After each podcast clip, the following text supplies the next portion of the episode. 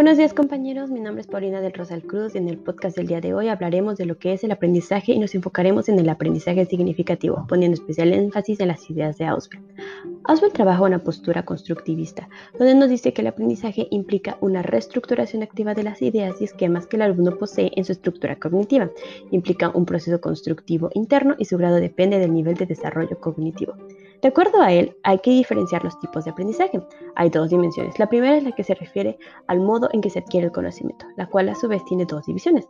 La primera es la recepción, en la cual el contenido se representa en su forma final. El alumno debe internalizarlo en su estructura cognitiva de esta forma.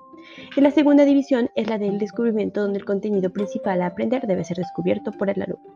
La segunda división es la que se refiere a la forma del conocimiento y también tiene dos divisiones. La primera es la significativa, donde la información nueva se relaciona con la ya existente en la estructura cognitiva y el alumno debe tener disposición para extraer el significado utilizando los conocimientos previos, creando así estructuras de conocimiento. La segunda división es la repetitiva o mecánica, donde el alumno manifiesta una actitud de memorizar la información y no tiene conocimientos previos pertinentes. Sin embargo, el aprendizaje significativo y el mecánico no constituyen una oposición, están a lo largo de un mismo continuo.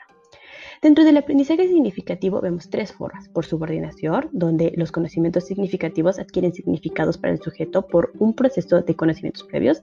Luego está el aprendizaje superordenado, que implica procesos que llevan a nuevos conocimientos que pasan a subordinar a aquellos que les dieron origen.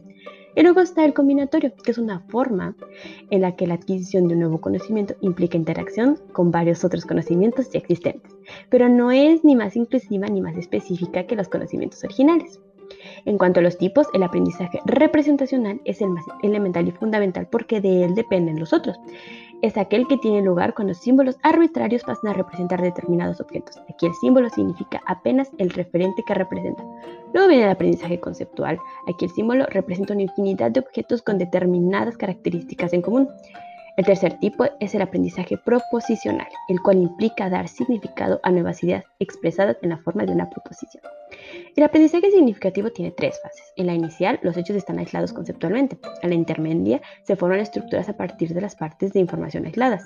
El conocimiento es más abstracto y puede ser generalizado a varias situaciones. Y en la fase final se integran más estructuras y esquemas, y hay mayor control consciente. Una de las formas de fomentar el aprendizaje significativo es considerando contenidos curriculares, donde hay tres. El declarativo, que comprende hechos, conceptos y principios. El procedimental, que comprende procedimientos, estrategias, técnicas, destrezas y métodos. Y el actitudinal valoral, que comprende actitudes, valores, ética personal y profesional. Bueno, esto sería todo por el día de hoy. Espero que les haya gustado y nos vemos hasta la próxima. Hasta luego.